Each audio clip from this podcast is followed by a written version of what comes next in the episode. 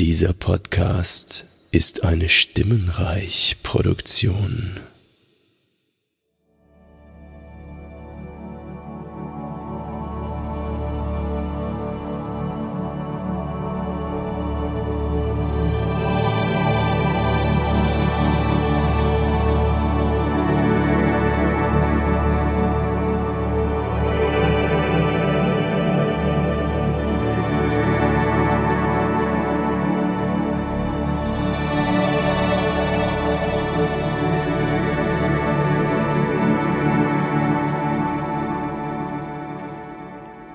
herzlich willkommen zum Seriensprech, einer neuen Ausgabe mit dem Gregor. Hm, Hallo. Und wir sprechen heute über Stranger Things.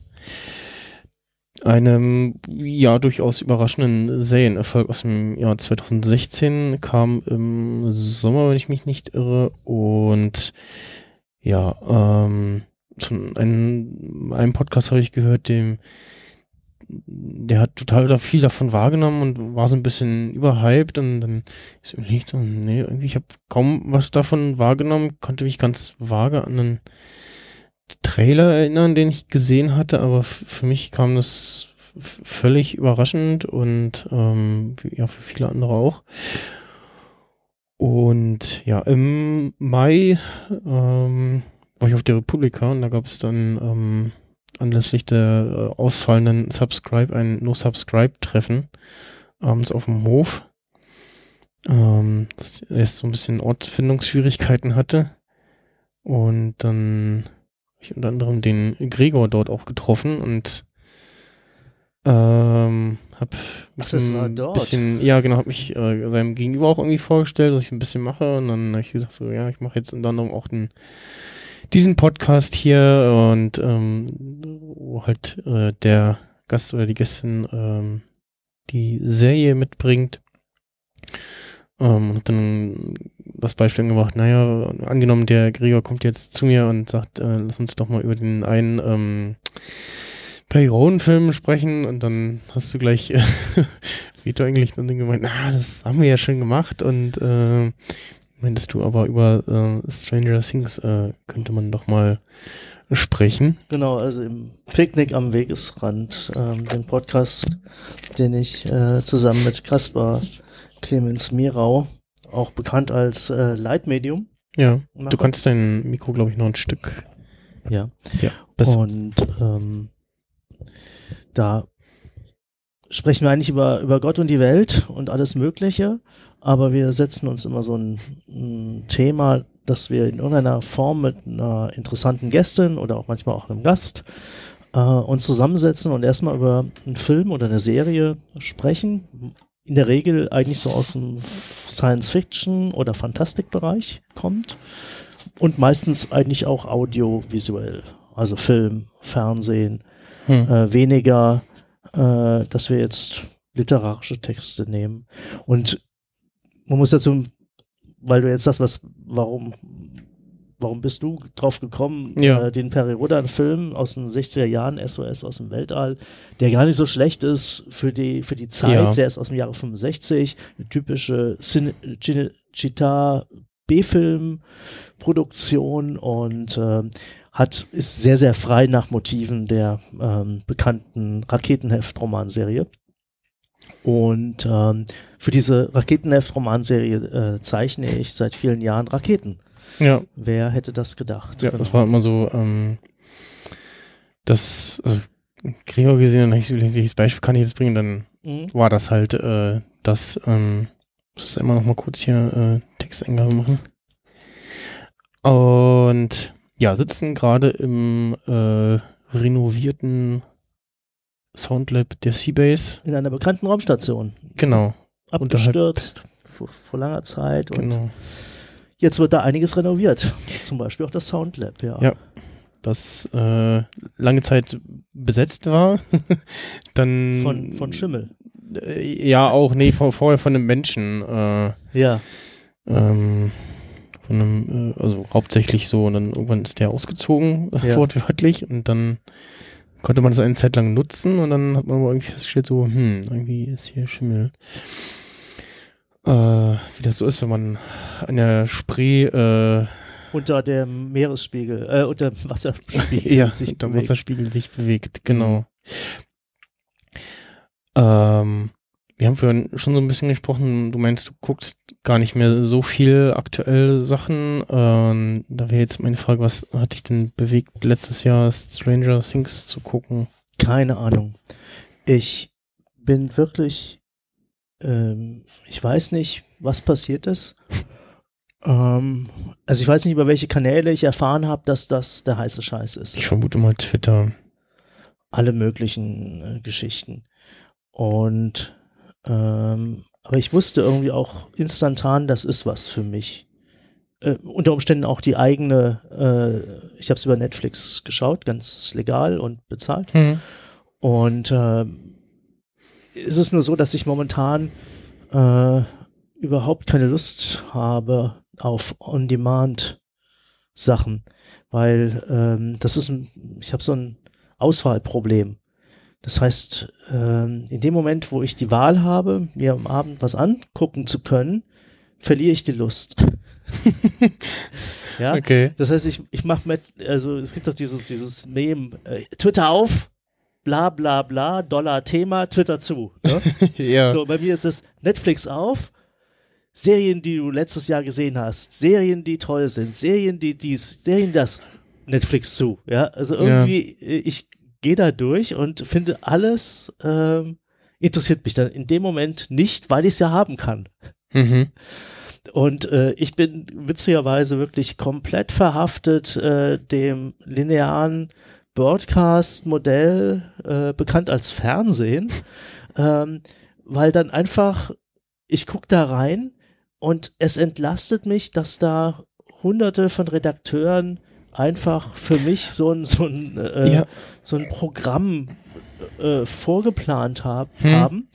Und äh, es da gucke ich rein, seppe durch und ich bin gewissermaßen dieser Entscheidungsautonomie äh, äh, enthoben und ich weiß, dass es das merkt man, dadurch bin ich, ich bin halt wirklich ein komplett in dem Sinne noch äh, Mensch des 20. Jahrhunderts, weil äh, äh, natürlich die Digital Natives, die Jüngeren, das gar nicht fassen können, dass man äh, so Medienkonsum betreibt. Ja, ich, ich, ich höre von Familienvätern, dass die Kinder das nicht verstehen, dass, dass also sie wollen irgendwas gucken und dann heißt es aber, nee, geht jetzt nicht, weil kommt jetzt nicht so, Mhm, ne, mhm, das, mhm. aber das, dein Problem, das, das kenne ich, es fehlt mir auch so ein bisschen, also für den, so, so ein Sender, so, so mein Sender, wo ich angebe, so hier, die Serien gucke ich, die mag ich, und Ja. wenn ich das anmache, dann läuft irgendwas davon. Ja, ja. Und ich muss mich aber nicht drum kümmern, so. Ja. Das, das fehlt mir auch für die lokalen Sachen, dass man irgendwie äh, halt, ja, so Play, mit, könnte man irgendwie mit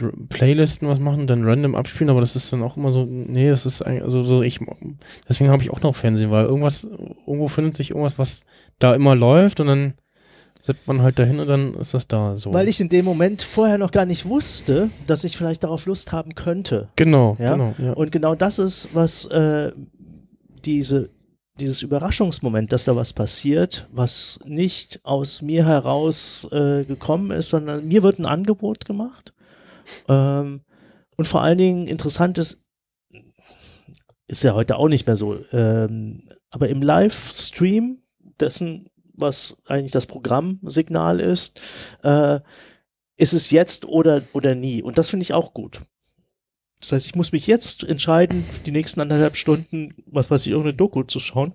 Natürlich könnte ich sie in Arte oder sowas oder den anderen Mediatheken nachholen, aber dann, dann bin ich eigentlich schon wieder in diesem Dilemma, dass ich mir das dann vornehme, das zu sehen und dann komme ich mir vor, ich will unterhalten, ich will zerstreut werden. Für mich ist das Arbeit, äh, quasi aus mir heraus so eine, so eine Entscheidung zu, zu treffen.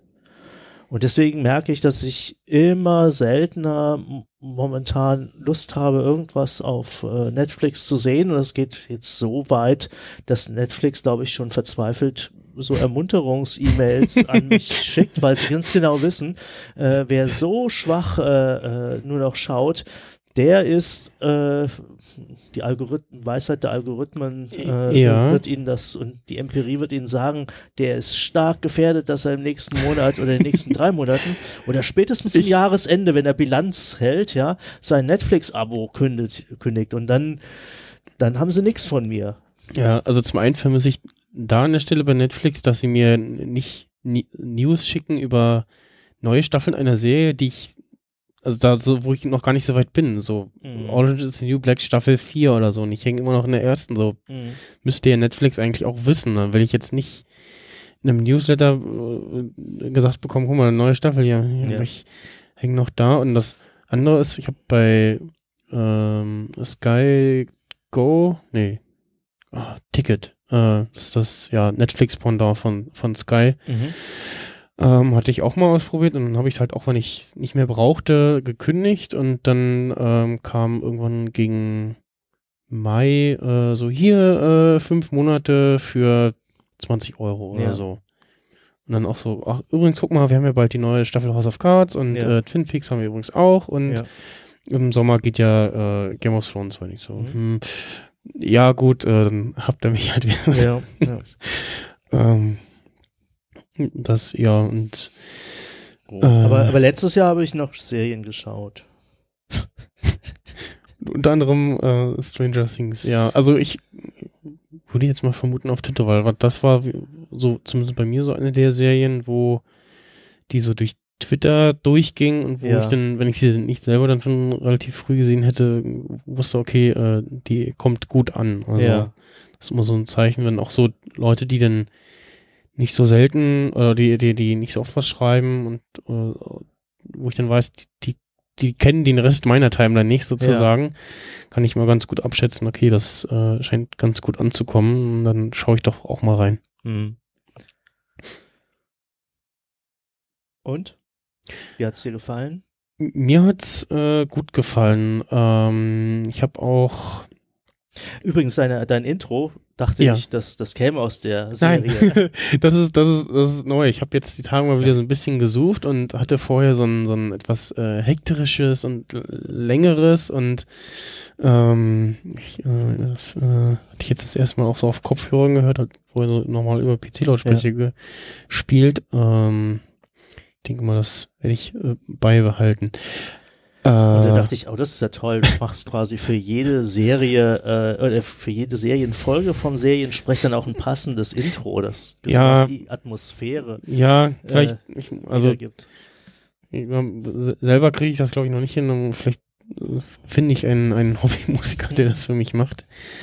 Ähm, Wie, wie ist denn das? Äh, ich habe Seriensprech Sprech noch nicht gehört. Ähm, gibst du jetzt noch mal so eine allgemeine ähm, kurze Einführung oder tun wir so, als gehört es gewissermaßen zum Kanon bildungsbürgerlichen Kenntnisstands? also, äh, ja, genau. Ich würde jetzt noch mal kurz drüber sprechen, worum geht's denn in der Serie eigentlich? Ähm, und dann irgendwann sagen wir so, ab hier reden wir dann jetzt auch über äh, Spoiler-Inhalte sozusagen. Also wenn ihr den, die Serie noch nicht gesehen habt, äh, solltet ihr das tun. Ähm, kommt ja auch in einem knappen Monat die zweite Staffel raus. Und ja, ähm, du hast gefragt, wie sie mir gefallen hat. Also ich glaube, Super 8 sagt dir bestimmt auch noch was ja. das hätte, glaube ich, als Serie besser funktioniert. Und Stranger Things hätte als Film wahrscheinlich nicht so gut funktioniert wie als Serie. Also man, man, es ist so ein, habe ich so den Eindruck gehabt. Aber ähm, gibt da nochmal ein, es kann doch wirklich sein, dass jemand es noch nicht gesehen hat. Das, um was geht's denn da?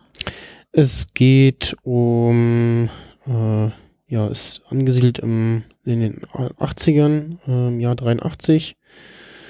Und in der fiktiven Stadt Hawkins äh, verschwindet ganz zu Anfang äh, ein Junge.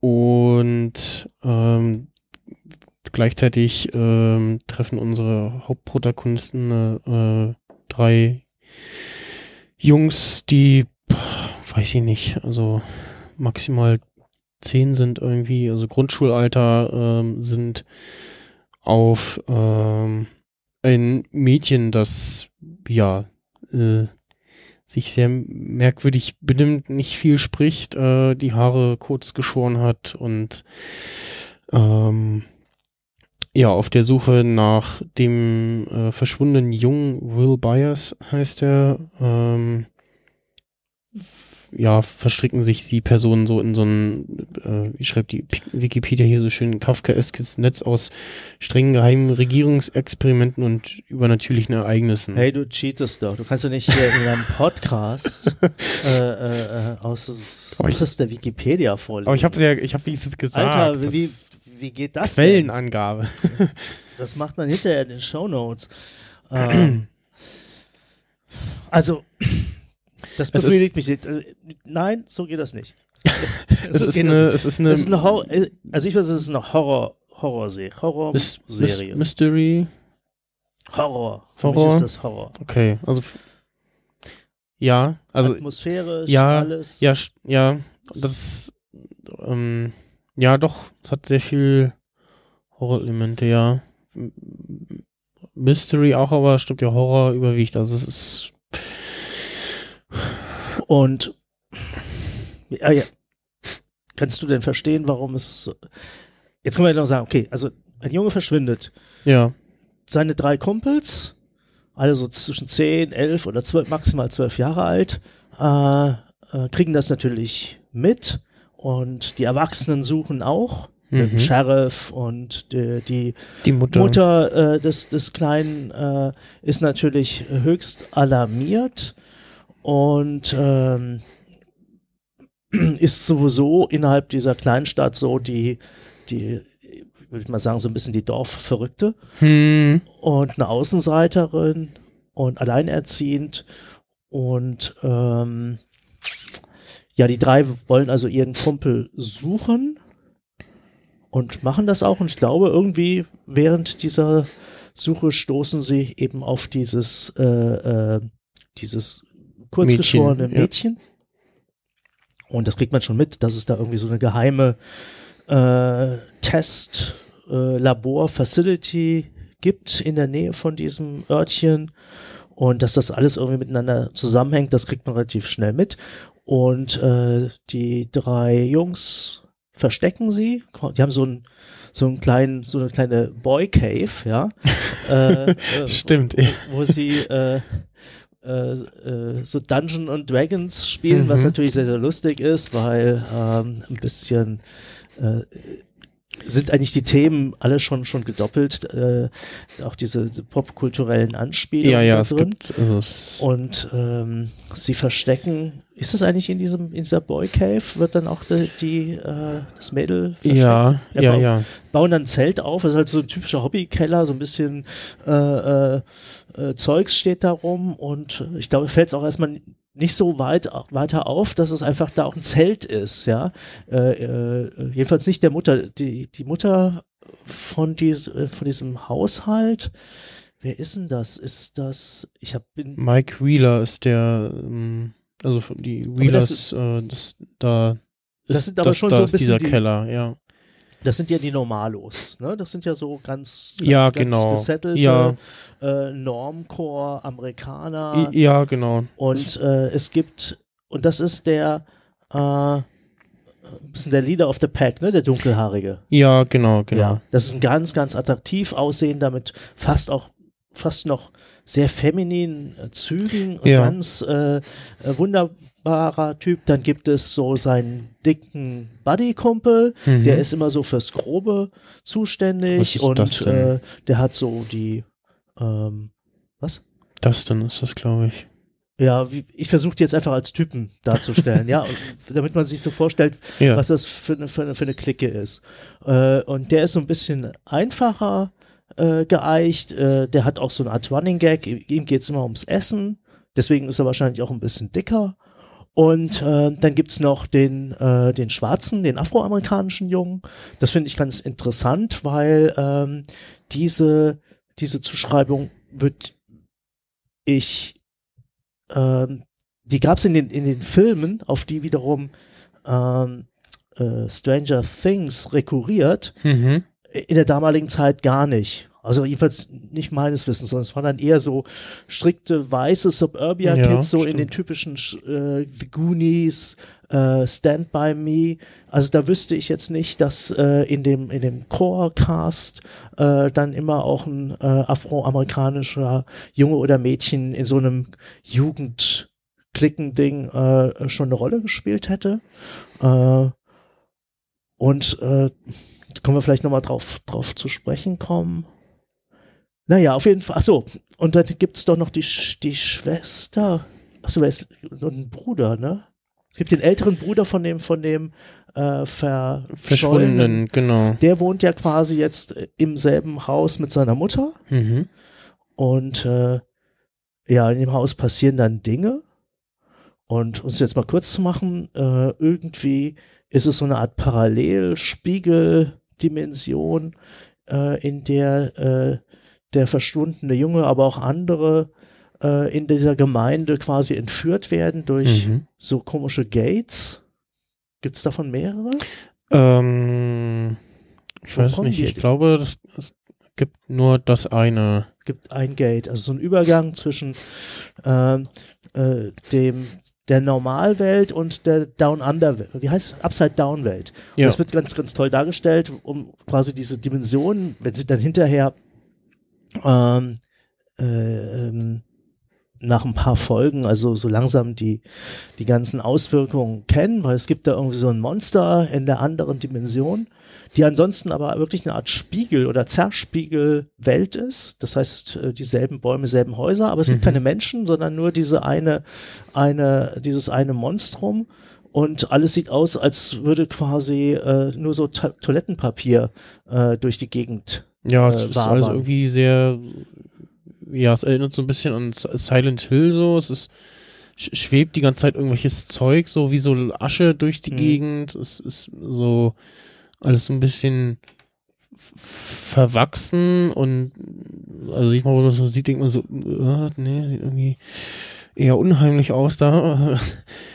äh, ab, abseits von dem Monster und ja, Und ähm, daher kommt so die, diese Möglichkeit, dass ähm, da die eine, die, die Upside-Down-Welt mit unserer Normalwelt eigentlich kongruent ist, dass äh, ähm, das entführte Kind, der, der Will, der lebt nämlich noch und der Mhm. ko- fängt dann an äh, zu fliehen vor diesem Monster und läuft halt ganz normal, auch in dieser verfremdeten Welt, nach Hause.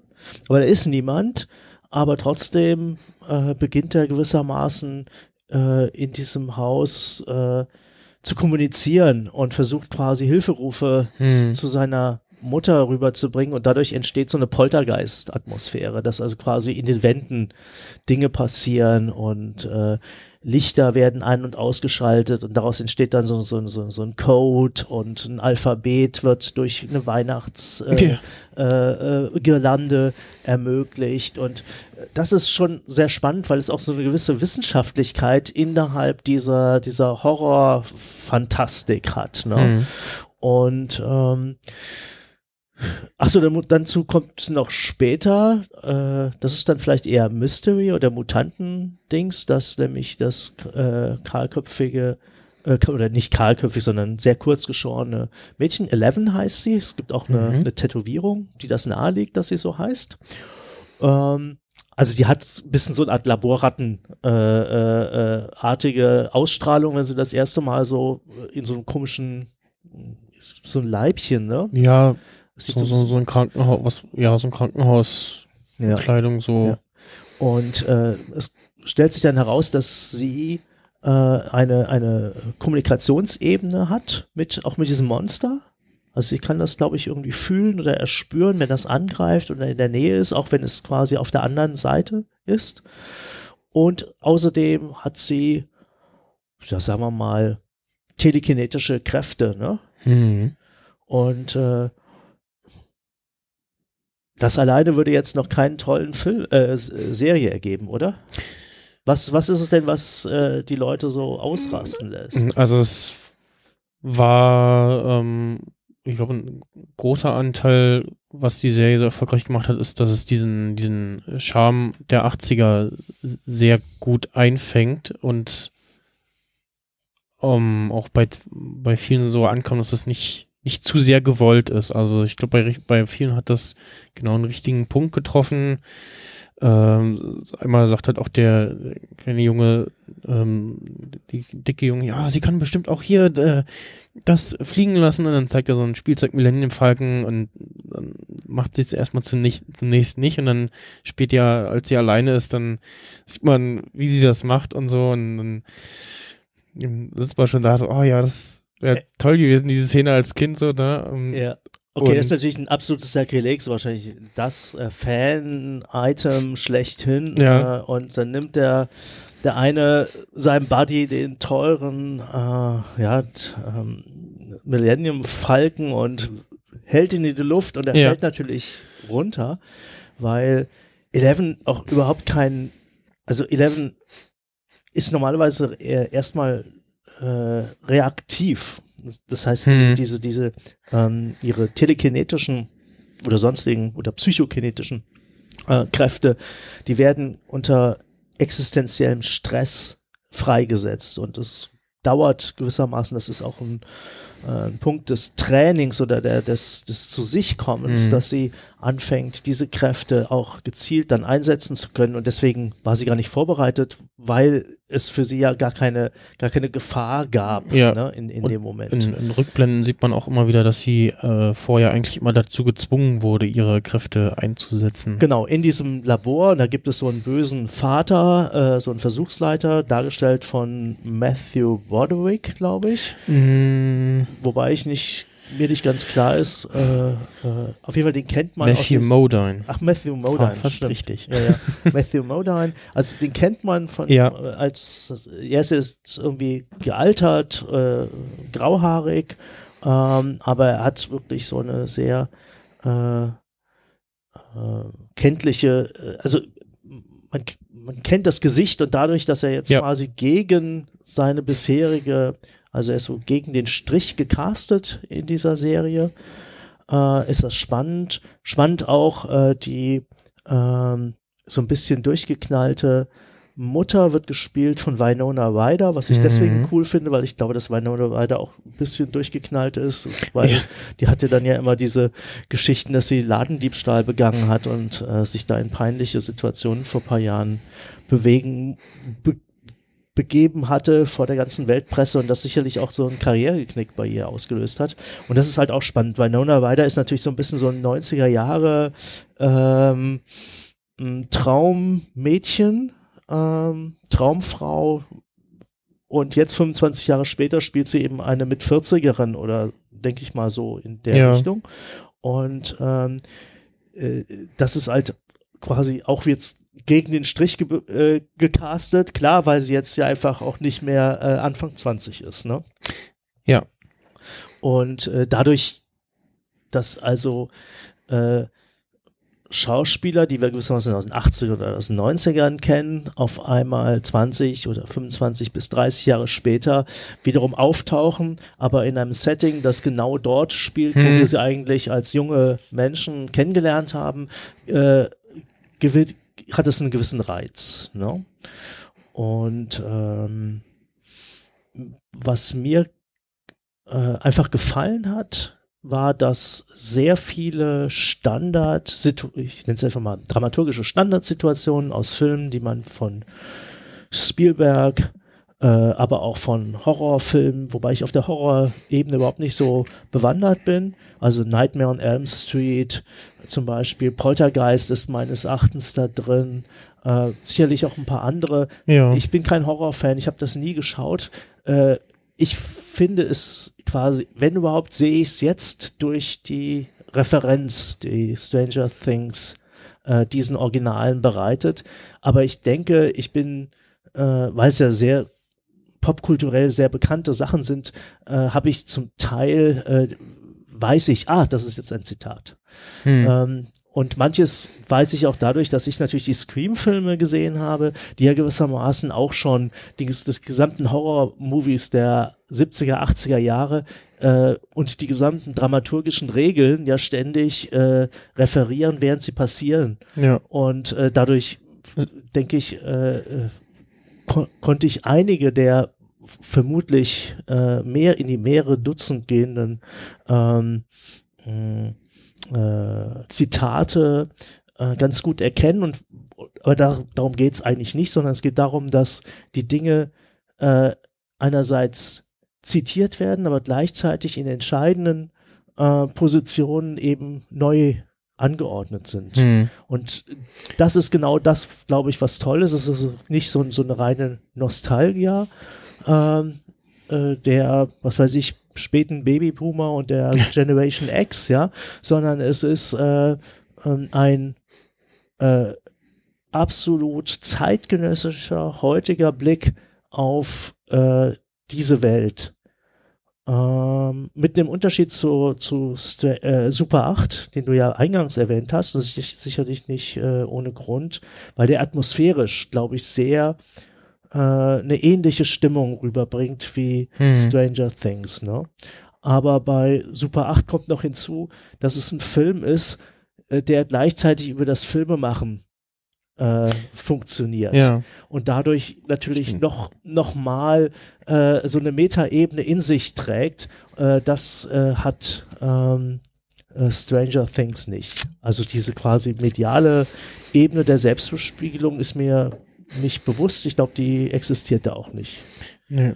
Also es gibt in Stranger Things eine Szene, oder man merkt zum einen, dass es gerade Herr der Ringe, beziehungsweise der Hobbit irgendwie aktuell, Star Wars, ähm, ist bei den Kindern auch sehr beliebt. Ähm, dann gibt's auch einmal das, äh, der eine Junge sagt, oh, er hat uns verraten, äh, wie ähm, äh, in, äh, Star Wars Episode 5 äh, Lando äh, und ähm, also es ist, es, wie gesagt, es passt halt einfach. Es fällt nicht einfach so, dass weil es irgendwie lustig ist oder passt, äh, sondern also wirklich ein Teil der der Handlung ist und äh,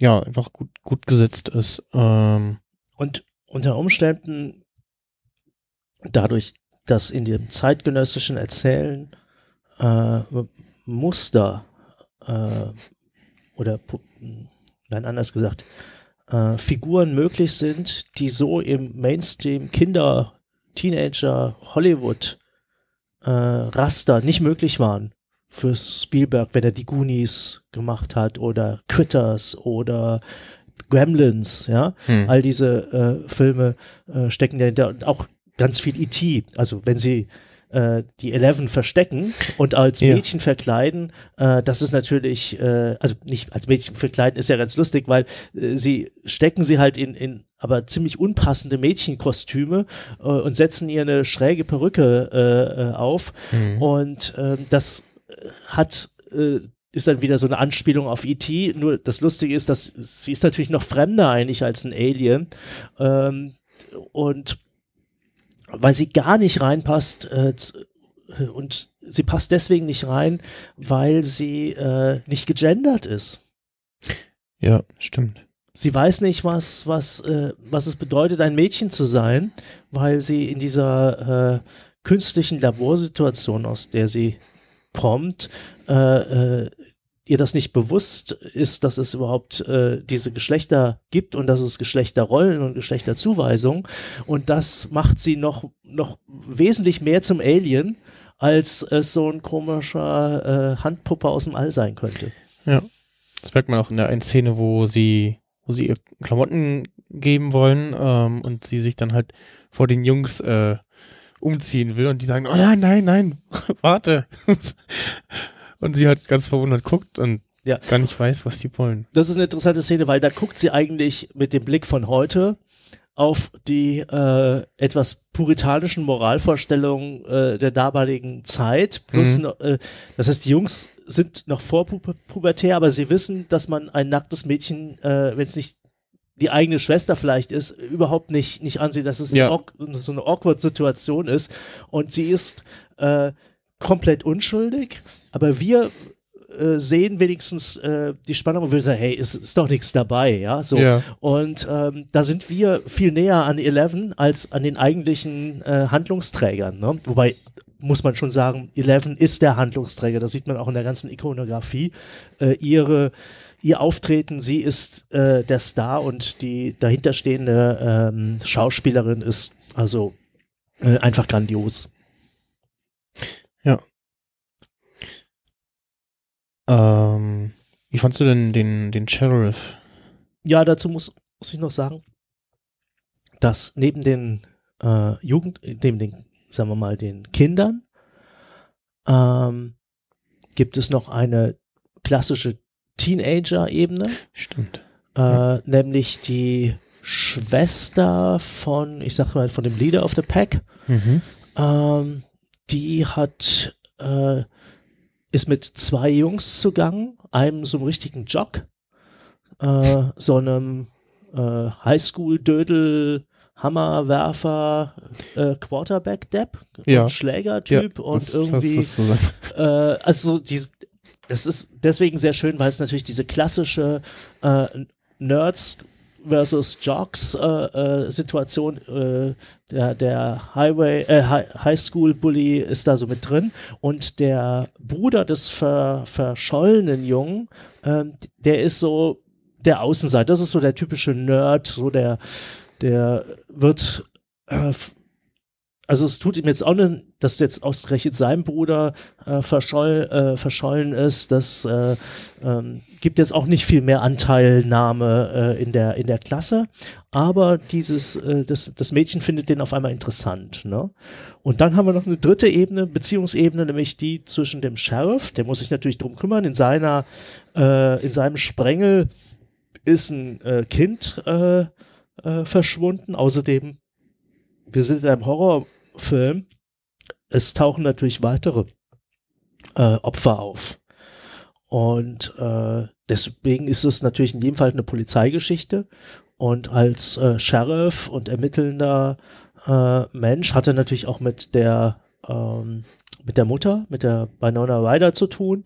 Und zwischen denen gibt's auch, ich sag mal, äh, Spannung und Anziehung. Ne? Mhm.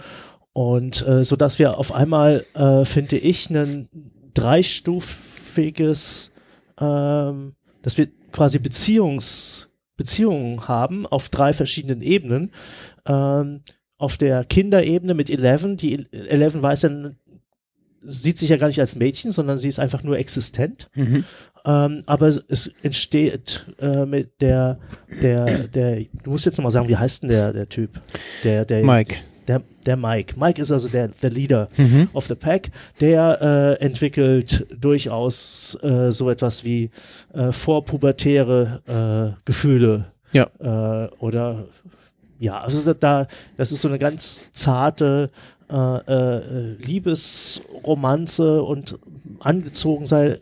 Gibt es nicht auch noch mal einen, einen zarten Kuss zwischen den beiden? Ich, hab ich, oder wollte ich den nur sehen, Das gesehen haben? Das habe ich weiß ich gar nicht. Ich habe das wirklich vor über ein Jahr gesehen und ich bin jetzt ziemlich unvorbereitet hier reingetroffen. Ja, ich habe nur die ersten drei Folgen nochmal Ja. gesehen, aber also ich glaube, es diese Beziehung zwischen den beiden wird, Die entwickelt sich. die entwickelt sich. Ähm, ich weiß gar nicht, ob es zu einem Kuss kommt. Da bin ich mir jetzt auch unsicher. Aber dadurch, dass er auch äh, ihr Asyl gewährt und sie schützt, also da ist so ein unglaublich viel Sorge und Anteilnahme und äh, die Eleven hat einen sehr, sehr eingeschränkten Wortschatz, weil sie kommt, sie hat ja, kommt aus einer so einer Laborsituation und äh, quasi jedes jede soziale Situation ist komplett neu für sie. Äh, insofern ist natürlich auch ganz klar, dass es ein Nerdfilm ist, ja. Und äh, das heißt, diese Verstocktheit, die, die, die Unvertrautheit mit normalen äh, Kommunikationssituationen, ähm, das wird ja den Nerds äh, immer gerne nachgesagt und ich glaube, da ist auch ein Kern Wahrheit drin. Und von daher ist natürlich Eleven ein, ein, eine großartige äh, Identif Id- Identifikationsfigur für, für, also für alle, aber speziell Ja. für dieses Publikum, das das dann auch nochmal abfeiert äh, auf, auf Twitter. Aber da ist so viel mehr dahinter. Ähm, aber diese, diese, diese Beziehungen auf quasi Erwachsenen, Teenager und äh, ja, äh, ich finde, da gibt's im Deutschen, weil Kinder sind's nicht, es sind halt ähm, 10- bis 12-Jährige, weiß ich, Preteens könnte man sie nennen, ne? aber ich, Ja, die wird es wird quasi Beziehungen jeweils verhandelt und das, das ist eben das Tolle, dass eine, eine Serie, die knapp sieben oder acht Stunden äh, Spielzeit hat, dann sich auch die Zeit nehmen kann, ähm, äh, diese unterschiedlichen äh, Elemente ähm, auszureizen. Ob, also ob das im Drehbuch ähm, muss ja auch sagen, das sind relativ äh, junge Leute, äh, die diese Duffer Brothers, mhm. ähm, die da einen absoluten Coup gelandet haben. Und äh, muss fast sagen, dass es sowas wie ein Erstlingswerk ist. Die haben vorher, glaube ich, nur geschrieben für die ein oder andere Serie. ja, Und äh, das ist also ziemlich, ziemlicher Hammer, äh, dass sie äh, so eine sicherlich nicht ganz billige, also auch der Production Value von dieser äh, Serie, da gibt's auch ein paar Special Effects, die sind richtig, richtig gut. Ähm, also ich finde, äh, die hat, also dort, wo es trashig und B-Picture-mäßig aussieht, dann könnte man den Eindruck gewinnen, das haben wir so gewollt weil wir gewissermaßen ja auch auf solche Filme referenzieren. Ne? Und ähm, ja, deswegen ist es auch so ein ähm, so ein bisschen wie bei Twin Peaks. Also man, man, man, das ist was, was viele gute Serien ja ausmacht, dass man relativ schnell eine Vertrautheit mit diesem Handlungskosmos entwickelt, dass man irgendwie das Gefühl hat, ach, da war ich selber schon äh, im Diner und äh, die Highschool kenne ich jetzt schon ganz gut und Mhm. äh, eigentlich ist das wie so ein zweites Zuhause, ja. Äh, das stellt sich, finde ich, äh, ziemlich schnell ein äh, in dieser Serie. Und äh, gerade für, für, äh, für Leute, also vielleicht auch in Amerika, noch viel stärker, weil äh, äh, Leute über, über 30 und gewiss über 40 dann auf einmal auch ihre Kindheit wiedersehen und natürlich dann entdecken, was hat sich alles verändert, ja. Äh, vieles ist gleich geblieben, Star Wars, Ja. Dungeons and Dragons, aber eben äh, es gibt keine Handys, äh, es gibt keine Computer in dem Sinne und und und.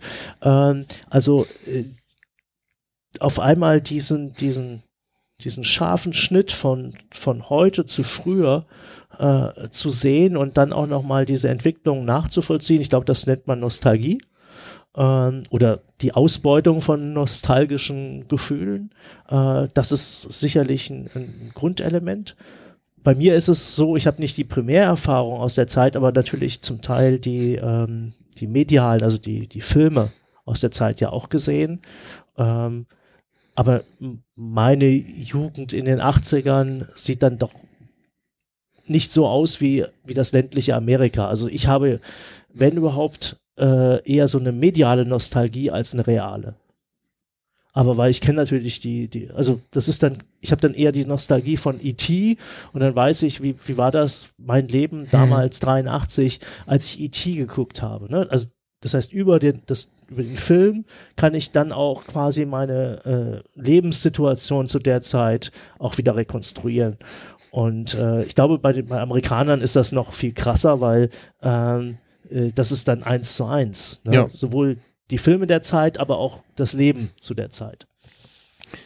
ja. Also als ich äh, 89 geborener, kann ich sagen, es bringt ein super Feeling äh, rüber. Also Ja, aber für dich muss das ja komplett äh, äh, fremd sein, weil das ja quasi, das ist ja für mich wie, äh, wie ein früher Äh, Bond-Film, ja. Ja, also so. es ist so, so sehr, sehr lustig, so dieses, ich gucke eine Serie, die in den 80ern spielt, Ja. aber so bestimmte Themen sind da trotzdem gerade aktuell. Ja. Herr der Ringe, Star Wars, äh, andere Sachen, äh, bestimmte Lieder, die immer wieder vorkommen, entsprechend eingesetzt werden, äh, ähm, Wie ist es denn? Äh, Should I Stay or Should I ja, Go? genau. Also von, von The Clash ist ein, ein äh, Lied da, ähm, weil das auch quasi die Verbindung von dem verschollenen Jungen äh, zum, äh, zum Bruder ist und er ähm, blinkt dann, glaube ich, oder Morse dann mit, mit seinem Zugriff auf die, äh, Ja. auf die Schalter,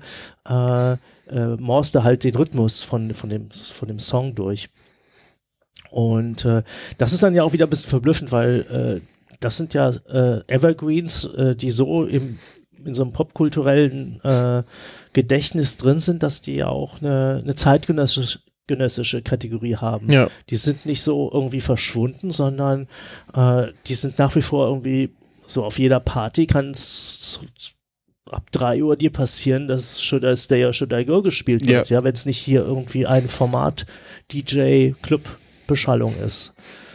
Und äh, das ist genau, das ist vielleicht verblüffend. Man müsste auch überlegen, wie denn ein Mensch aus der Zeit, das habe ich mir auch immer schon bei, bei Mad Men gefragt, ob ein Mensch aus der Zeit überhaupt die Serie, der Serie folgen könnte.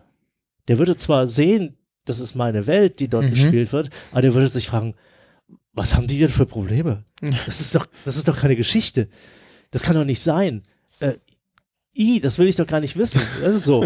äh, äh, äh, das, das wäre eigentlich, das würde ich unglaublich gerne mal machen. Ich würde gerne mit, mit einer Zeitkapsel äh, ins New York von 1963 reisen, ja. in einem Marktforschungsteststudio einer Fokusgruppe in einer Werbeagentur Mad Men vorspielen und würde dann versuchen herauszufinden, wie die diese Serie finden. Ja.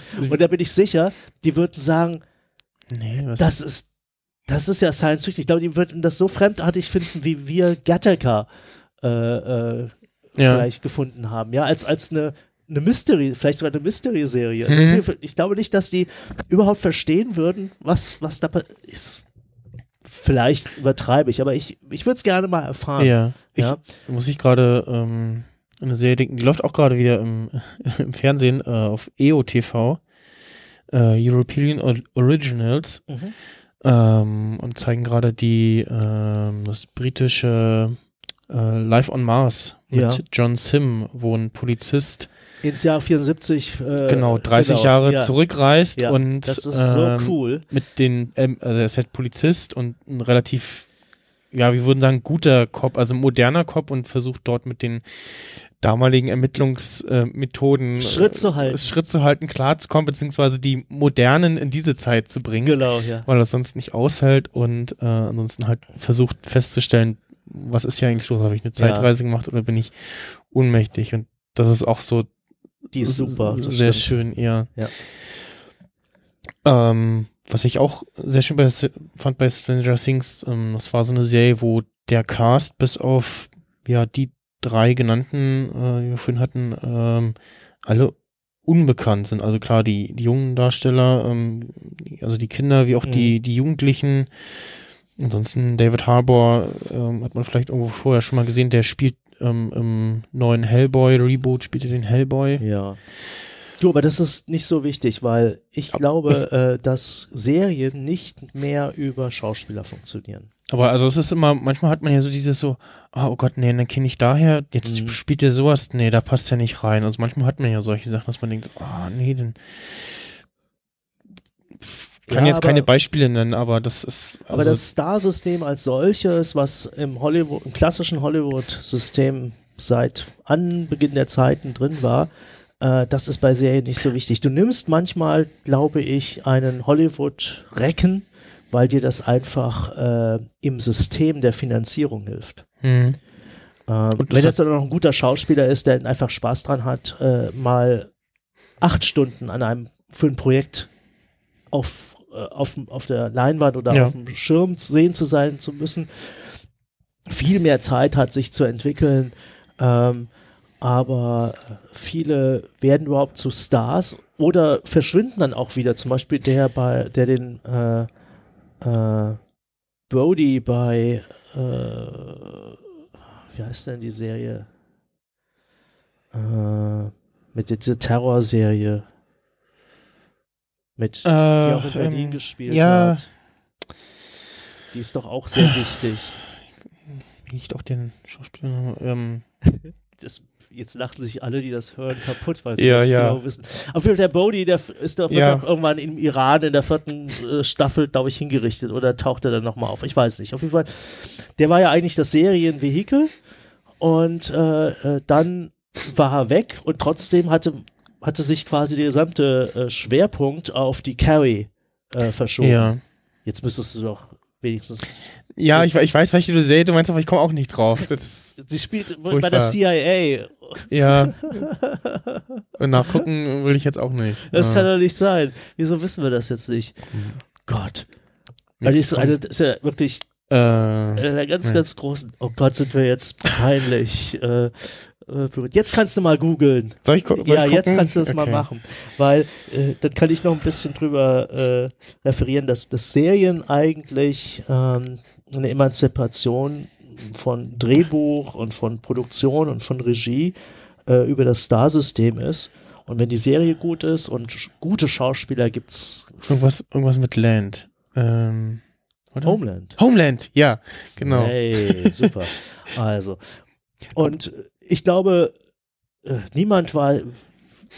Weißt du, wie der aus, aus dem FF heraus, wie der Schauspieler von, von dem Bodhi heißt? Nee, niemand weiß das. Ja, kennt ich, ich, kennt ich weiß es. das äh, Gesicht, ich, aber- ich, ich weiß es, weil ich ihn mal bei Top Gear gesehen habe, Damien Lewis. Ja, gut, äh, okay. Aber der war, also danach jetzt nicht nochmal großartig, ne, aber Mhm. vorher schon mal, ähm, Es ist kein unbekannter Schauspieler Ja, ja. gewesen, ne? Und, äh, aber, aber es ist jetzt nicht jemand, äh, der ein Star ist, der auf der Welt überall erkannt wird und äh, das ist nicht ein Tom Cruise oder sowas. ja, Ja, und ähm, so wie der andere ältere Herr, Mandy hm, Patinkin. hm. ich wollte jetzt noch vielleicht was, so ein paar Sachen, die mir noch aufgefallen sind, äh, mh, die ich interessant fand, dass halt ganz, ganz viele Elemente in dieser, in diesen sieben, acht Stunden äh, sind so Szenen auf einmal aufgeschlüsselt, also zum Beispiel die typische Highschool Elemente. Also es gibt ja auch dann so, im Kern ist es ein Coming of, Coming of Age, könnte man jetzt sagen, eine Coming of Age, also eine Erwachsenwerdensgeschichte, Hm, ja, kombiniert in einem Horror-Setting. So kann man es sehen. Weil das ist schon die zentrale Einheit, äh, das Teenager-Drama ähm, mit dem älteren Bruder und der älteren Schwester, das würde ich sagen, sind Sidekicks. Und was auch nicht so wichtig ist, äh, äh, ist jetzt die Geschichte mit dem Sheriff und der Winona und so. Mhm. Also diese Erwachsenenwelt. Da würde ich sagen 15, 20 und aber äh, sind wir bei 35, aber 65 Prozent, zwei Drittel liegt gewissermaßen auf dieser, auf diesem mh, Hauptprotagonistenquartett, den, Ja. der, den drei Jungs plus Eleven. Und ähm, dann gibt's aber die Geschichte, sie nehmen sie halt mit zur Schule und dann die typische Mobbing-Situation. Es sind ja so drei Nerds, aber es gibt natürlich die älteren Kids, die irgendwie so äh, Schutzgeld erpressen oder irgendeinen Scheiß machen. Und ähm, nun haben die ja jetzt mit Eleven die neue Freundin. Und dann kommt es halt zu einem entsprechenden oder sogar mehrfach zu einem Konflikt zwischen den Bullies und Mhm. äh, unseren Protagonisten. Und äh, Eleven äh, äh, sorgt dann quasi, weil sie den Druck, äh, die Gewalt von Seiten der Bullies genauso spürt wie ihre Freunde, greift sie halt ein, Ja. äh, wenn es nicht mehr geht.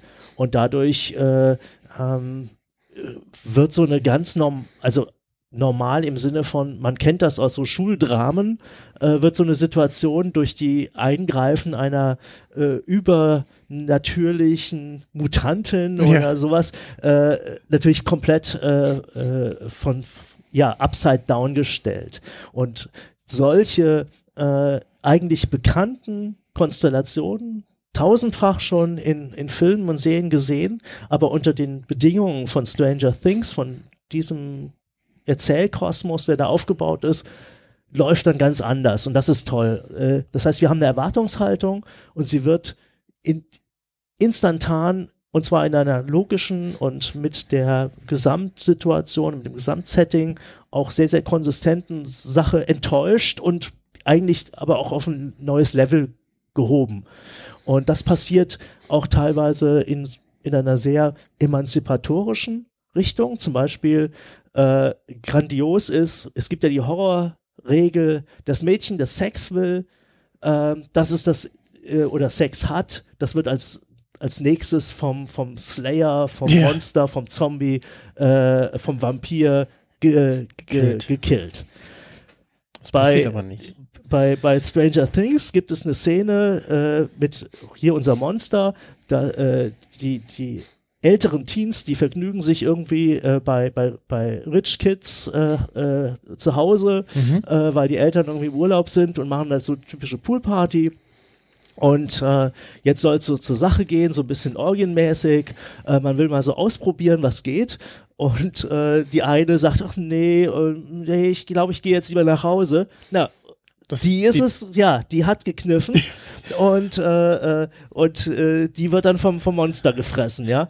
Und äh, die andere, äh, äh, die, die Schwe ältere Schwester, die kommt dann nach Hause und das ich habe sie nicht mehr richtig äh, vor, vor, vor Augen, aber es gibt dann auch eine, eine ganz, ganz tolle Szene zwischen der Mutter und der Tochter. Und die Mutter weiß ganz genau, dass äh, äh, ihre Tochter jetzt zum ersten Mal mit dem Jungen geschlafen hat, aber sie will da gar nicht so richtig äh, äh, eine Szene draus machen. Und auch, also ähm, ganz, ganz, das meine ich, das sind zeitgenössische Geschichten, die wären in so einer Spielberg-Welt nicht möglich gewesen in den 80er Jahren. Ja, weil dann hätte, dann hätte sich das Publikum darüber aufgeregt und hätte das auch nicht mehr, das, die hätten auch das Rating nicht mehr bekommen, das sie gebraucht hätten, damit es überhaupt ein wirtschaftlicher Film ist. Ist ja nicht so, dass solche Themen nicht verhandelt worden sind, aber das waren dann Independent-Filme, die unter diesen Produktions- und Vertriebsbedingungen gar nicht äh, äh, ähm, auswertbar gewesen wären. Ne? Äh, das ist ja das, das, die große Chance von diesen ganzen Abo-Fernsehdingern gewesen, dass sie halt Themen und Sprache in den Mainstream haben einführen können, die vorher im Hollywood-System nicht möglich gewesen sind. Ja, es ist gerade auch wieder eine ja, klassische On-Demand-Serie im Fernsehen gekommen und ah, ich weiß gerade auch nicht, was es war. Ähm, die kam, äh, da wo sie herkam, äh, sehr gut an, aber im Fernsehen hat sie dann halt wieder nicht funktioniert. Mhm, Und es äh, jetzt immer mehr so, so Serien, wo man, wenn man die gu- guckt oder geguckt hat, feststellt, ja, nee, im Fernsehen würde das so nicht funktionieren, weil es zu nischig ist oder Ja. eben nicht gemacht ist auf dieses episodische wöchentliche Ausstrahlen. Ähm, und ja, das, ich glaube, Stranger Things ähm, ist da auch so ein Kandidat. Es gab eine Berliner äh, Serie, ähm, die ähm, das ähnliche Problem hatte. Mhm. Ähm, wie Was ist denn das? Kriminaldauerdienst. Ges Gesetz, äh, was, äh, was mit das Gesetz, ja, äh, ist gar nicht mehr, ähm, auch mit relativ bekannten Schauspielern. Mhm. Die habe ich dann auch mal irgendwann auf, äh, damals noch Watch Ever, als es das Ja. noch gab, geguckt. Und ähm, habe mehr oder weniger am Stück geguckt und dann war ich aber auch froh, dass am so so in der finalen Staffel kam noch mal so ein Rückblick, was bisher eigentlich geschehen ist. Und Ja. da war ich dann doch wieder so, ah ja, das war jetzt wieder, hm, hm, okay, und das, ich glaube, die im klassischen On-Demand, äh, wenn die da dafür produziert worden wäre, äh, hätte sie besser funktioniert. Okay, verstehe. Ja. Also, das ist, glaube ich, was äh, jetzt von der Atmosphäre, äh, von den Referenzen her, dieses, äh, den Erfolg ausgemacht hat, dass ich sagen mal, Nostalgia with Benefits, ja. Also, das, wir bekommen eigentlich etwas, was gut tut, so wie jedes große Kunstwerk, also dieses, äh, äh, dieses komische Madeleine diese, oder dieses Baiser, was da der, äh, der Proust, der Fan äh, bei, äh, auf der Suche nach der verlorenen Zeit dann ist und äh, ihn gewissermaßen zurückversetzt in seine Jugend. Äh, das kriegen wir auch, aber wir kriegen es aus einer zeitgenössischen Perspektive und die, die, die Welt der Vergangenheit kriegt einen ganz neuen aktuellen Schlagschatten.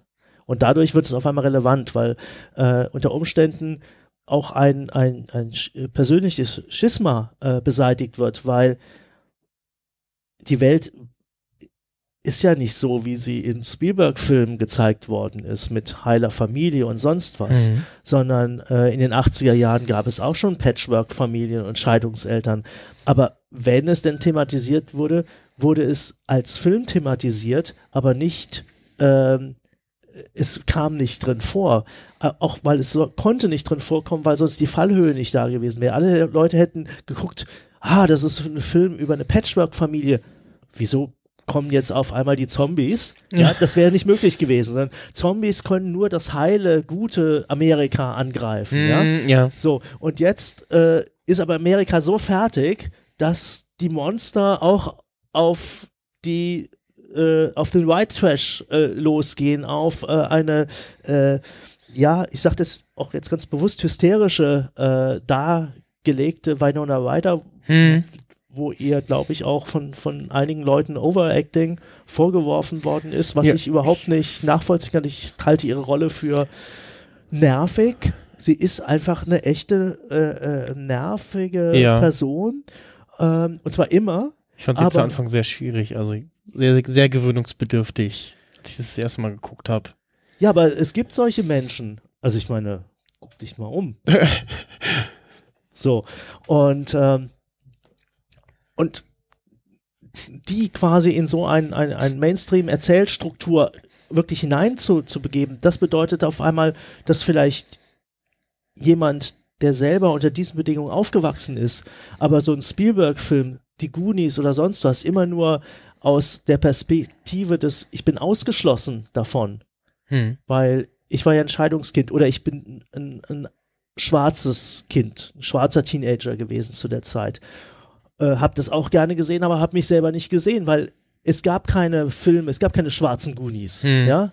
Und ähm, äh, deswegen natürlich sehr, sehr wichtig, dass auch als Identifikationsfigur äh, ein äh, schwarzer äh, äh, Junge in diesem, diesem Trio äh, drin ist. Ja. Und das meine ich mit, dass da ein, ein wirklicher Mehrwert ist, der vielleicht so etwas wie Closure, ja.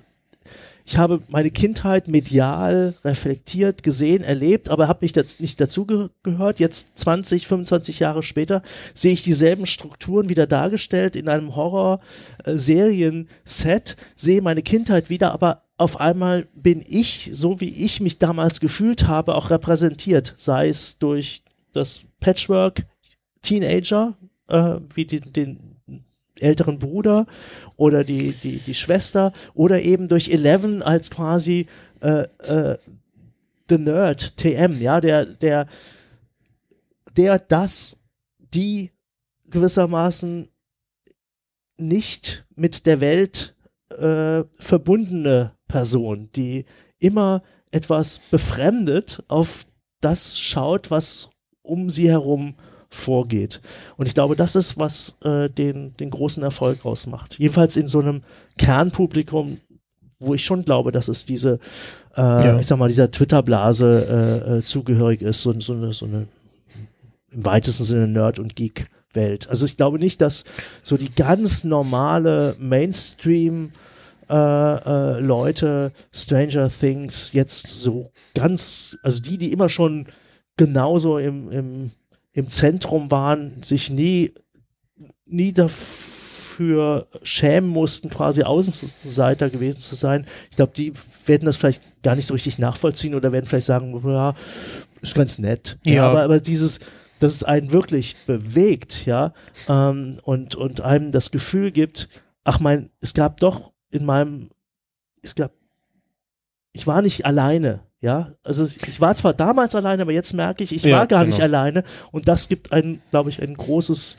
eine, eine, nicht Zufriedenheit, aber eine, eine gewisse Erleichterung, wenn man äh, sich das anschaut. Ja. So erkläre ich mir diese, diesen großen Erfolg. Was ich auch schnell, sehr schön fand, ähm, auch irgendwie ja sehr beispielhaft fand, der große Bruder von dem Vermissten heißt ja Jonathan und typischerweise ist es als Jonathan, ich, ich muss immer, wenn ich jetzt auch die drei Folgen nochmal geguckt habe, hatte ich jetzt nicht den, den Teenager da irgendwie vor Augen, sondern irgend, weiß ich nicht, irgendeinen älteren. Also es klang eher so, als wenn ihr Mann so heißen würde, Mhm, ja. Oder mhm. also es ist jetzt eher nicht so ein, so ein Namen, den man vielleicht heute nochmal vergeben würde. Und Ja. in dem Fall haben bekommen dann die Leute entweder von ihren Freunden oder geben sich selber dann Spitz, äh, Spitznamen oder Ja. Kurznamen John oder Ja, so. Oder ja. das hat er ja auch gar nicht. Ja. Und das ist also auch sehr, sehr bezeichnend auf, äh, auf die Rolle. Mhm. Ähm, ja, Winona Ryder fand ich zu Anfang auch, ich dachte so, oh, nicht schon wieder so dieses hysterische Mutter und, mhm, und ja, gut, das passt auch, wie du schon gesagt hast, auf ihre Rolle, auf Winona Ryder und entwickelt sich ja auch so ein bisschen auch ähm, die ähm, das Teenager-Mädchen Nancy, ähm, die ja zum, später zum Beispiel durch diesen einen Baum in diese Parallelwelt Die klettert ist Das Tough Cookie dann. und das und ich habe gedacht so okay ich wäre da jetzt nicht reingekrabbelt und auch in anderen Filmen wäre das Mädchen in- an dieser Stelle da jetzt nicht reingekrabbelt weil das sieht schon irgendwie sehr creepy aus an der Stelle und Mhm. ja Genau, das, ist auch das- wieder, wieder den Strich der Klischees und Stereotype äh, äh, geschuldet.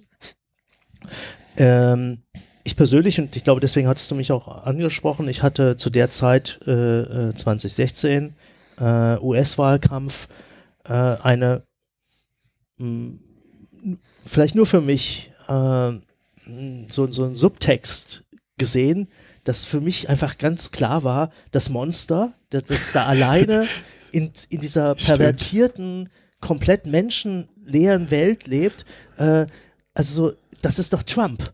Also, ja jetzt wo du es sagst. Und äh, ich glaube, äh, ich weiß nicht, ob das andere Leute so gesehen haben, aber ich hatte irgendwie so das Gefühl, ach, deswegen hat es auch noch so, ein- so eine Relevanz, weil ähm, ja. dieses alles, was Amerika ausgemacht hat, wird jetzt pervertiert und durch diesen egomanen Narzissmus eines komplett nur sich selbst verhafteten Predators, ja, der alle gewissermaßen in seinen Bann schlägt in seine Welt zieht ja, in seine Welt zieht und dann aber auch tötet und zerstört und äh, äh, komplett äh, äh, äh, ja, entmenscht. Ähm, das war so ein, eine äh, Interpretationsebene, die, die mir zu der Zeit, ja, äh, also letztes Jahr im Wahlkampf und es wurde immer, immer unabsehbarer, dass, dass er äh, Erfolg haben könnte, äh, hatte ich diese, diese Idee. Und das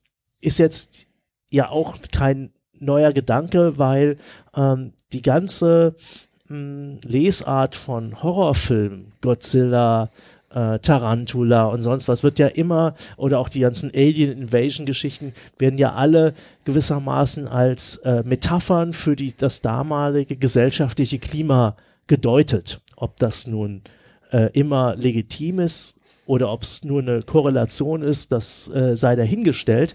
Aber in dem Moment, wo man das mit einer gewissen ähm, äh, Stringenz sagen kann, und du hast jetzt auch so ein bisschen wieder gelacht, also kann es, ist es nicht ganz absurd. Ne? Äh, hat so, gewinnt so eine Lesart auch eine, eine mögliche Relevanz. Und äh, äh, ich weiß nicht, ob es die Planung für die Serie ist von Trumps äh, äh, äh, Präsidentschaftskandidatur sicherlich, äh, die hatten schon vorher geplant, deswegen äh, glaube ich eher an, an Zufall. Aber äh, bei mir sind quasi diese beiden äh, äh, Großereignisse oder die medialen Ströme so eng aneinander äh, gelaufen, dass ich das dann äh, auf einmal so interpretiert habe. Aber es gibt auch äh, ganz äh, auch andere äh, Interpretationen. Aber ich wollte nur sagen, also Horrorfilme werden per se in dieser psychoanalytischen Tradition, dass man was das das Wiederkehr des Verdrängten, äh, des im Unbewussten Verdrängten in anderen äh, Erzählstrukturen mit mit anderen Positionen äh, ist insbesondere durch das äh, liberale jüdische Bildungsbürgertum, wo immer auch noch ganz viele der Leute, die Serien schreiben, äh, äh, kommen aus diesem Milieu, die sind vertraut mit dem, weil äh, wer mal so einen Woody Allen-Film gesehen hat, weiß, worum es geht. Äh, das ist so eng mit diesem Milieu verbunden, dass äh, sie gar nicht daran denken können. Und bei den Sopranos zum Beispiel ist es überhaupt die, die Eingangsthese, äh, äh, dass äh, der, der Mafia-Boss eigentlich, wenn du Mafia-Boss bist, kann dir niemand. Hm. und der Mafia-Boss hat auf einmal ein Problem und geht zur, zur Psychoanalytikerin.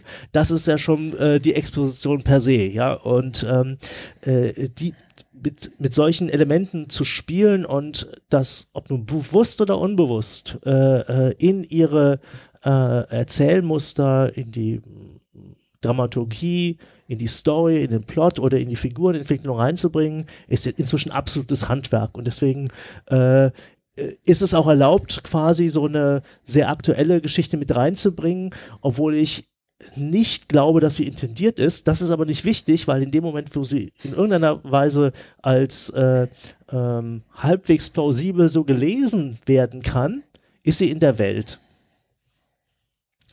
Und äh, aber eine wesentlich spannendere und auch äh, ähm, nicht so aktuell und vielleicht auch wieder verschwindende Interpretation wie, wie mit meiner Trump-Geschichte ist ja die, dass gesagt wird, äh, dahinter das Monster ist das sogenannte Menstruationsmonster. Hast du von der Theorie schon gehört? Mm, nee.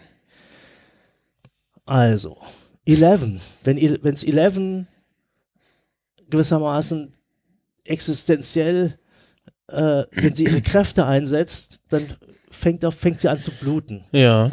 Aber nicht äh, im Trumpschen Sinne from any hole und whatever sondern eben aus der Nase, ja. Mhm. Und äh, aber es geht immer um Blut und das das das Monster ähm, ist auf Blut fixiert. Ja, stimmt. Und äh, wie so ein Hai. Jetzt kann man sagen, ja, ne, das ist eine Referenz auf einen weißen Hai. Ja, ja, aber es geht um Blut, um, um etwas sehr Persönliches, äh, sehr Existenzielles, den jeden einzelnen Menschen betreffend. Und ähm, die Theorie ist also quasi, die Verdrängung des Unbewussten ist gewissermaßen die, und deswegen ist es so richtig und dass es eine, eine Frauenperson, eine weibliche Person ist, äh, die in dieser Serie so stark herausgestellt wird mit der Eleven, ähm, die aber als Frau ja gar nicht aufgewachsen ist oder als Mädchen überhaupt nicht, sie ist ungegendert. Sie hat mhm. zwar ein Geschlecht, aber sie hat keine Geschlechterzuweisung bekommen in dieser äh, äh, faschistoiden Laborsituation.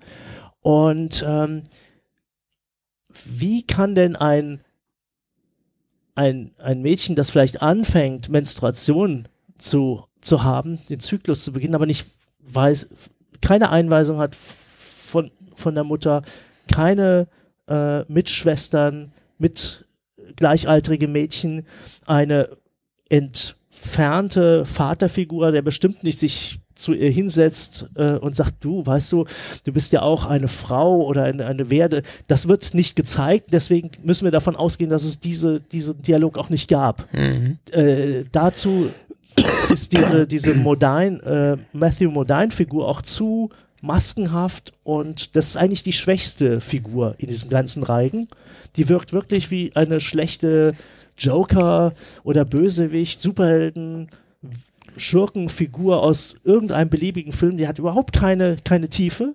Der ist nur das reine Böse.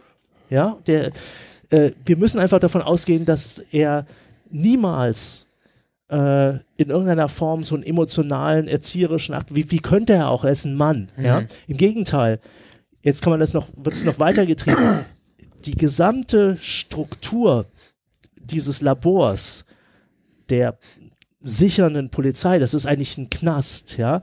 Äh, und was, was für eine Gewalt ist da eigentlich? Es ist gewissermaßen ein, ein, ein weibliches Wesen, das über ungeahnte Kräfte verfügt, das über, über das die Männer, die gewissermaßen sie bewachen, nicht verfügt. Und äh, diese, diese Kraft ist gewissermaßen die Reproduktionskraft der Frau, die gewissermaßen äh, eingehegt werden muss. Und die bricht sich Bahn. Und äh, quasi diese gesamte, das, das, dieses Upside Down ist also die, die äh, Problematik, dass der Reproduktion und deswegen ist es interessant, dass diese Thematik auf allen drei Ebenen auch nochmal wieder verhandelt wird.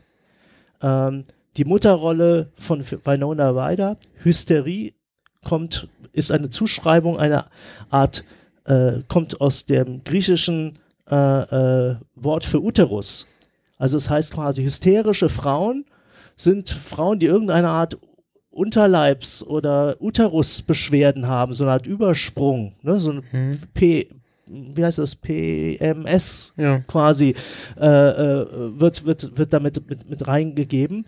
Ähm, wir haben die Teenager-Tochter, die zum ersten Mal äh, also Sex hat und in diesen Reproduktionszyklus möglicherweise äh, einsteigt oder auch nicht. Und wir haben die komplett nicht von diesen Dingen in irgendeiner Form wissende Eleven, Hm. die aber durchaus davon äh, ähm, affiziert ist. Das heißt, die erlebt ja vielleicht jetzt gerade als 11 oder 12 oder 13-Jährige ihre erste Regel, kann das aber nicht, nicht einordnen und gewissermaßen äh, äh, ist dann also der Grusel, der Horror der Geschichte ein, ein komplett weiblicher. Man kann eigentlich nur ein, ein, eine Frau sein, um, um diesen Grundhorror, äh, dass da in deinem Körper was passiert und irgendwie eine, eine befruchtete Eizelle dann, äh, äh, unbefruchtete Eizelle so abgestoßen wird mit, mit der Blutung und, äh, und diese, dieses Abstoßen von etwas ist genau diese, diese Parallelwelt, ja. Hm. All das, was unangenehm ist und äh, so untenrum ist, das ist in dieser, in dieser äh, Welt, in dieses Monster abgeschoben. Und äh, das finde ich eigentlich äh, wahnsinnig äh, spannend und, und tolle Theorie. Jetzt bin ich ein Mann und habe mit diesen entsprechenden Problemen äh, gar nichts zu tun ähm, und äh, müsste jetzt eigentlich dann mit äh, äh, die, die weibliche Sicht darauf, die ist natürlich dann auch von, von, äh, von weiblicher Sicht auch in diesen äh, äh, als Theorie mit reingekommen, hat für mich wirklich auch eine, eine, eine ganz, ganz, also es gibt eine Verbindung zwischen dem Monster und, und der Eleven, Hm. ähm, die leben in derselben Welt. Also man kann quasi sagen, psychoanalytisch ist es eine Abscheidung ja, äh, des Selbst und äh, dieses, dieses Ungewollte des eigenen Körpers kannst du nur als Monster darstellen und dann hat es auch noch dieses vaginöse Gesicht. Ja, das äh, quasi sexualisiert ist als, Ja. als, das, äh, als das Böse. Ähm, und von daher müsste man mal so Filme wie, wie von, von Lynch, äh, äh, Lost Highway und ähm, äh, äh, Mulholland Drive sich mal angucken, ähm, wo ja quasi die männliche Sicht dieser Dinge dargestellt werden. Oder Sam Raimi ist ja auch ein, so ein Horrormensch gewesen. Ne? Hm. Ich, äh, ich weiß nicht, was, was er hatte, Tanz der Teufel oder sowas. Äh, hat so krasse äh, Splatter-Movies gemacht und hat dann ja später Spider-Man gemacht. Und ich fand eigentlich das Lustigste an seiner Spider-Man-Geschichte ist, dass er doch so ein Üb, dass ständig so ein Ejakulat aus, aus Ja. dieser Drüse rauskam. Jetzt würde ich mal sagen, das ist gewissermaßen popkulturell oder äh, das, das genaue äh, Pendant. Äh, also The Web of Spider-Man ist es quasi so eine, eine wahnsinniges äh, Netz von Spermaspuren des Spider-Man, alias Peter Parker, äh, über die gesamte Stadt legt, ja. Ja. Und er ist, wird kein Monster, sondern er wird eben dieser Spider-Man, der, der quasi seine Potenz, also die männliche Potenz gewissermaßen auch abscheidet, ja, aber in so einen typisch Mann natürlich in, äh, in, eine, in eine Superheldenfigur über, überführt. Ähm, so könnte, so habe ich damals den Sam Raimi in, Spider-Man 1 äh, gesehen und muss, habe herzlich gelacht und so würde ich jetzt sagen, ist äh, Stranger Things dann quasi äh, das, das weibliche Pendant zu einer solchen Lesart. Ja. Ähm, ja, es bleibt ja auch offen. Ähm, also zum einen ist es wieder so eine Serie, die könnte jetzt auch nach dieser einen Staffel zu Ende sein. Klar, mit sehr offen, vi- vielen offenen Fragen, aber das Monster zum Beispiel sieht man also nie eindeutig. Also wenn, wenn ich jetzt, äh, wenn jetzt mal einfach so zeichnen mal das Monster aus Stranger Things, die, glaube, die wenigsten werden irgendwie, also so ein bisschen Kopf und die Statur und so, aber ähm, man sieht es zum Schluss so ein, zwei Mal und kriegt, also wenn man so sehr gebannt zuguckt, dann kriegt man schon so einen Schreck, wo man sich, okay, was war das gerade? Ähm, weil es dann doch unerwartet äh, aussieht und ähm, ja, was die Herkunft des Monsters und auch dieser Welt angeht, mutmaßt man halt nur als Zuschauer, okay, das die war die Welt schon vorher da? Wenn ja, hat offensichtlich dieses Institut da irgendwas gefunden und also auf jeden Fall ist irgendwie das Institut auch dafür so ein bisschen mitschuldig, dass, dass das da alles so ein bisschen passiert. Scheint es zumindest so und ähm, also man könnte es ja wirklich konsequent sogar in dieser, dieser Abscheidungstheorie sagen, dass die Spiegel oder diese, diese the Upside Down, ja, das wird dann mal dadurch dargestellt, dass sie das Dungeons Dragons äh, Board dann einfach ja. um, umdrehen, ne? So, um eine, um eine ganz äh, äh, klare Bildmetapher äh, für das ja, Mystery-artige äh, darzubringen. Es könnte doch einfach sein, dass das ihre, ihre Psycho- telekinetisch, psychogenetische äh, Supermutantenhaftigkeit quasi den Umkreis von, von 30 Kilometern oder so oder von 5 Kilometern diese Dimension erschafft. Ja, das habe ich auch gerade überlegt, dass sie halt im Zuge dieser ja, Gefangenschaft, äh, Experiment, äh, Experimente da sich quasi abreagiert und wie du sagst, äh, die Welt und dieses Wesen ähm, geschaffen hat. Ist dann ja auch wieder Dr. Jekyll und Mr. Hyde, ja, hm, so ein bisschen. Stimmt, ja. Ähm, ja, was die sexuelle Aufladung, ich meine, das Alien äh, äh, von Giga ist natürlich auch mit seinen quasi ähm, ähm, gegenläufigen äh, ähm, Fellatio Sprung, wo quasi der Penis nochmal ja, äh, raus ja, aus ja. dem Maul nochmal so rausspringt. äh, also ich meine, dass das, äh, das Alien äh, zum Beispiel also sexuell aufgeladen ist, das glaube ich, äh, wird, äh, da muss man kein Fan von versponnenen Psychoanalysen und äh, tiefen hermeneutischen Freud-Exegesen sein, um das äh, mitzubekommen. Und äh, ich bin, also ich war bis, ich habe jetzt quasi nochmal in Vorbereitung so ein bisschen äh, mich umgehört hinsichtlich Stranger Things und bin eben auf diese Theorie ge gestoßen, die ich mhm. wirklich mhm. sehr fruchtbar finde. Und, ähm, äh, und wenn man die weiter verfolgen würde, und es ist ganz lustig, weil man sich fragt, hat so eine spezifisch aus einer weiblichen Sicht heraus entwickeltes Horroruniversum, äh, kann das von zwei, zwei Kerlen, von zwei Typen entwickelt worden sein? Oder ist es quasi nur eine Lesart, die wie meine Trump-Lesart gerechtfertigt, weil ein Werk ist offen für Interpretation. Es kann du kannst als Autor irgendwie ein, ein großes Tor machen und sagen, da geh, geh rein, aber äh, ein Werk hat so viele andere Öffnungen, andere Perspektiven, auf die man in ein Werk eintreten kann. Das kann ein Autor nicht jeweils immer wissen. Und ähm, aber unter den Bedingungen könnte ich mir ganz gut vorstellen, dass man diesen Faden einfach weiterspinnt. Ja, es kommt, äh, wie gesagt, im Ende Oktober die zweite Staffel. Ja, weil äh, bisher hatte ich nämlich überhaupt kein Gefühl, äh, wie soll denn das jetzt weitergehen? Also ich hatte, äh, was, was soll denn jetzt kommen? Was, also mich hatte dieses, für mich war das eine, eine abgeschlossene Sache. Äh, und alles, was jetzt kommt, habe ich mir gedacht, okay, jetzt wird es schwierig, weil die Kinder wachsen ganz, ganz schnell. Das heißt, alles waren vorher süß oder interessant, jetzt werden, kommen die in die Pubertät und alles ändert sich. Und also wenn sie schlau sind, arbeiten sie dann auch wirklich gut mit den Veränderungen und mhm. passen gewissermaßen das Drehbuch an. Das heißt, die ändern sich. Also das Coming of Age werden wir miterleben. Ähm, ich habe bisher noch keine Geschichte gesehen, aber mit dieser ähm, psychoanalytischen Deutung und dass man halt sagen würde, okay, diese gesamte äh, Upside Down ist gewissermaßen ein Ausdruck dieser, dieser, dieses Stresses, äh, den die ähm, Eleven erleidet, weil sie keine normale Sozialisation hat und äh, auch mit ihrer mit ihrem Erwachsenwerden und ihren körperlichen Funktionen in, in einer Weise ja äh, einkapselt und gewissermaßen äh, abschiebt, ja, in eine, eine andere Dimension, hm. dann, die aber quasi wieder rückschlägt auf die, die Welt, die ihr das antut, dann könnte das ganz spannend werden.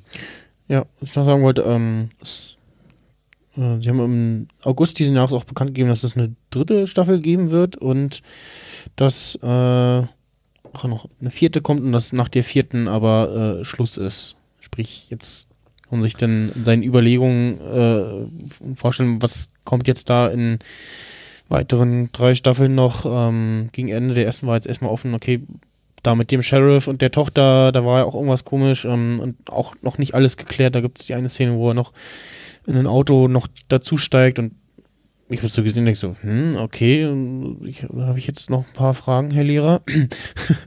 ähm, Eleven äh, kann man, glaube ich, an der Stelle sagen, kann man sich auch ausmalen, hat das äh, überlebt oder lebt in irgendeiner Art und Weise noch.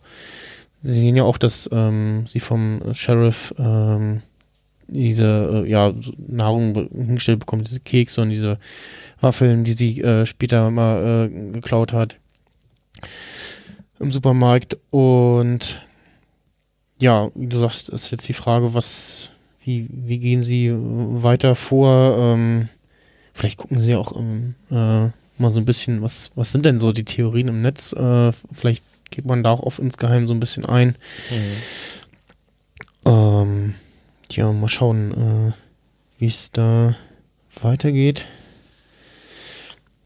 Ja, auf jeden Fall ähm, auch jetzt nochmal danke für die, für die Einladung. Ich hatte bisher gar nicht so äh, drauf Lust gehabt, mir die zweite Staffel anzugucken, aber unter diesen aktuellen äh, neuen Erkenntnissen äh, könnte ich mir vorstellen, dass da vielleicht doch mehr, mehr mehr drin ist. Und ähm, ja, werde mir das in jedem Fall dann, dann anschauen und mein Netflix-Abo nicht schon ähm, im Oktober kündigen.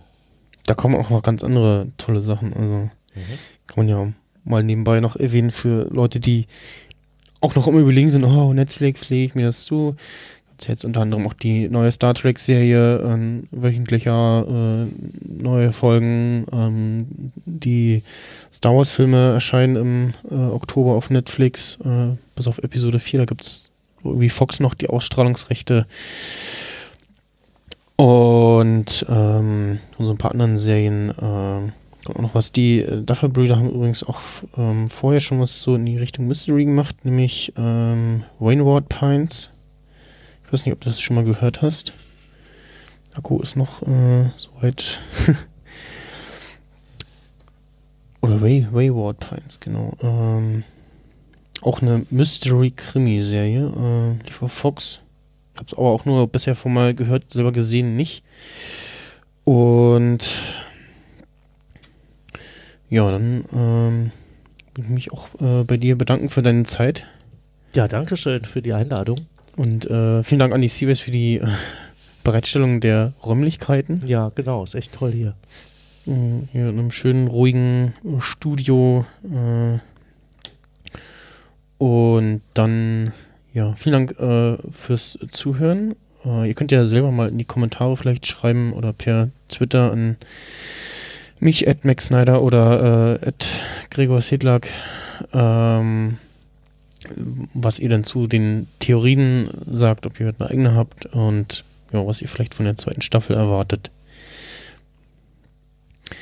Dann sage ich Tschüss und äh, bis zur nächsten Folge. Ciao.